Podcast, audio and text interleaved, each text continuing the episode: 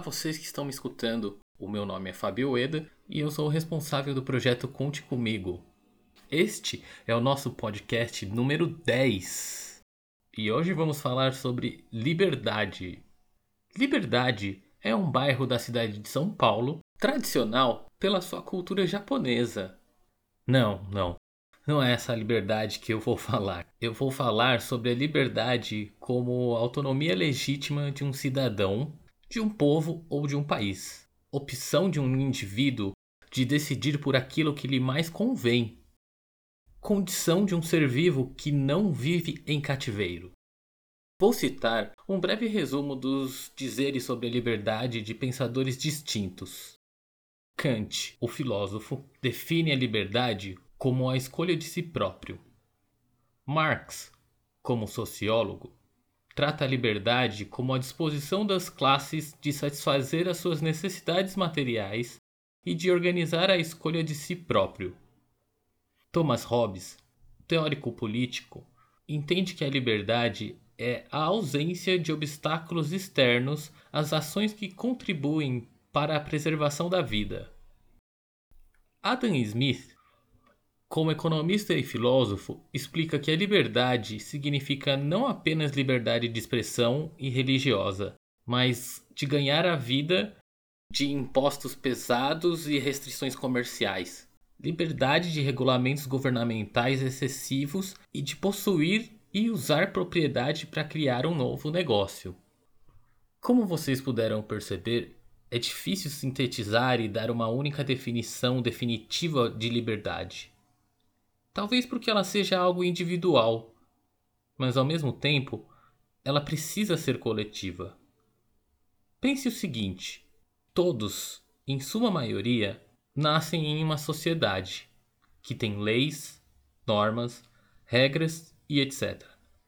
Tudo isso restringe a nossa liberdade sem que ninguém nos dê uma opção. Você nasceu, essas são as regras e ponto. Faz muito tempo que as coisas são assim. Talvez não haja um exemplo de um período em que as pessoas nasciam e podiam seguir as suas próprias regras. Muito pelo fato de que a humanidade não seria capaz de sobreviver perante a natureza sem formar uma comunidade. Por sermos diferentes uns dos outros, torna-se evidente que atrito entre indivíduos ocorrem desta união de pessoas sem nenhuma regra. Se sou plenamente livre, isso quer dizer que posso fazer o que eu quiser. Voltando para a sociedade primitiva, que chamamos de homens das cavernas, não há como comprovar sob quais regras viviam, mas é possível provar que eles se uniram para sobreviver. Assim era melhor para caçar e fazer outras tarefas. Todos os seres vivos tendem a fazer coisas para gastar menos energia possível. Por isso, dizem que um dos nossos instintos primitivos é sempre fazer o mais fácil e tentar resguardar o máximo de energia possível, pois essa energia extra era gasta com as tarefas mais difíceis, como caçar, se deslocar e passaram um tempo sem alimento. Mas a humanidade descobriu que mais fácil do que caçar, produzir armas, roupas, era roubar. E com isso também veio a necessidade de se defender. Com isso, eu quero dizer até onde vai a liberdade? O que aconteceria se todos nós fôssemos plenamente livres? Na faculdade de Direito, Logo no início, já é ensinado que abdicamos de parte de nossa liberdade em prol da segurança, não apenas física, mas de direitos sociais, econômicos, etc. Isso também é teórico. Eu sei que na prática não funciona muito bem. Mas não funciona bem porque nós, com isso quero dizer todo mundo, não respeitamos a lei ou porque a lei não funciona? Provavelmente a resposta seria que é um pouco dos dois. Mas há um código de leis que agrade a todos? É possível sermos livres ao mesmo tempo que as liberdades não se choquem? E se formos todos livres, haveria alguém para impedir que a liberdade de alguém fosse barrada pelo outro? Se olharmos para os animais na natureza, é possível dizer que são livres, que vão para onde querem, comem quando quiserem, vivem soltos pelo mundo. Mas essa é uma visão simplificada do cotidiano de um animal. Aparentemente, eles também têm uma conduta social e que é um tanto cruel para alguns pontos de vista. Eu vou dar alguns exemplos. Os animais predadores que vivem em bando geralmente possuem um líder. No caso do leão, quando ele começa a envelhecer e enfraquecer, ou se estiver bem machucado, o segundo leão mais forte do bando se aproveita e disputa pela liderança.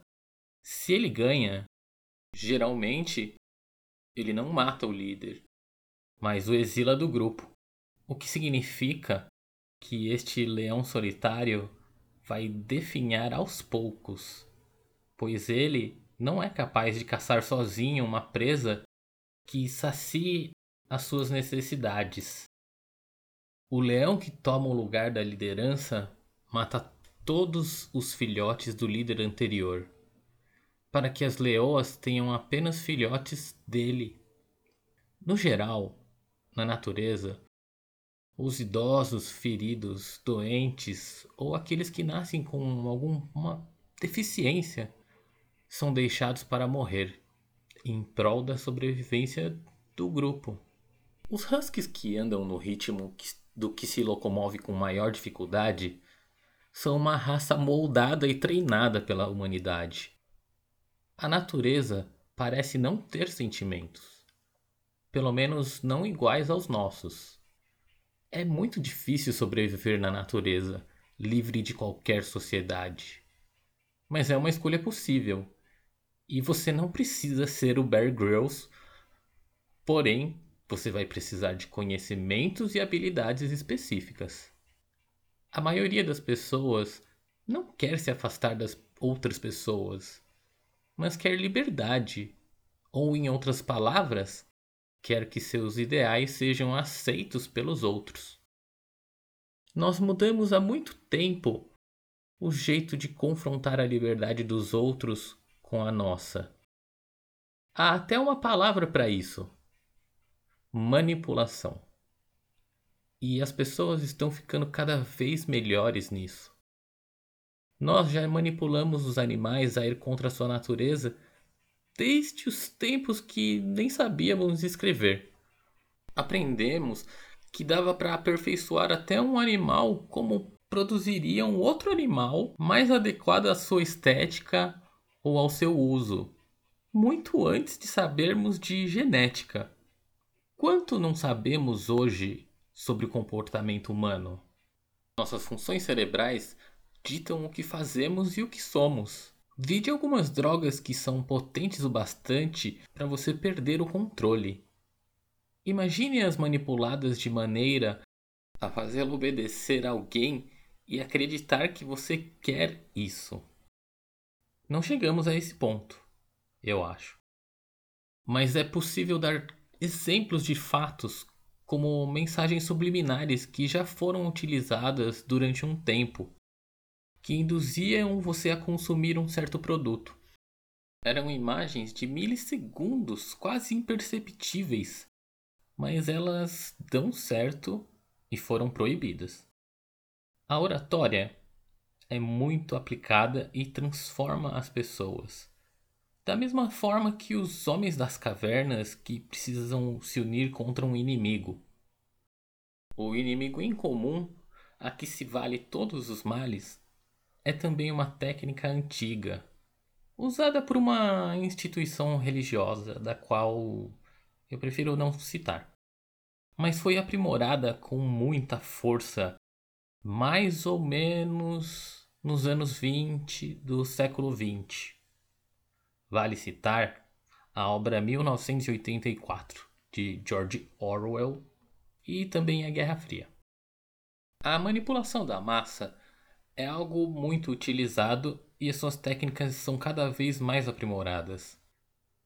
Ser livre em meio a tanta coisa tentando te manipular é até difícil de dizer.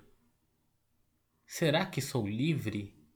Ou estão me manipulando para que ache que eu sou? Faço as coisas porque eu realmente quero? Ou estou sendo manipulado para achar que eu quero? E será que é melhor ser manipulado e achar que sou feliz? Ou lutar desenfreadamente contra a manipulação e sentir-se desiludido? Por fim, vou citar uma frase que li em um muro, mas vou falar no idioma original para não perder a poética e depois eu traduzo. Freedom is not free. Quer dizer, liberdade não é de graça. Conheçam o nosso site, conte comigo, tudo junto, só que sem a letra e.ong.br. Lá tem mais informações sobre o projeto e todas as nossas redes sociais, incluindo o nosso canal no YouTube.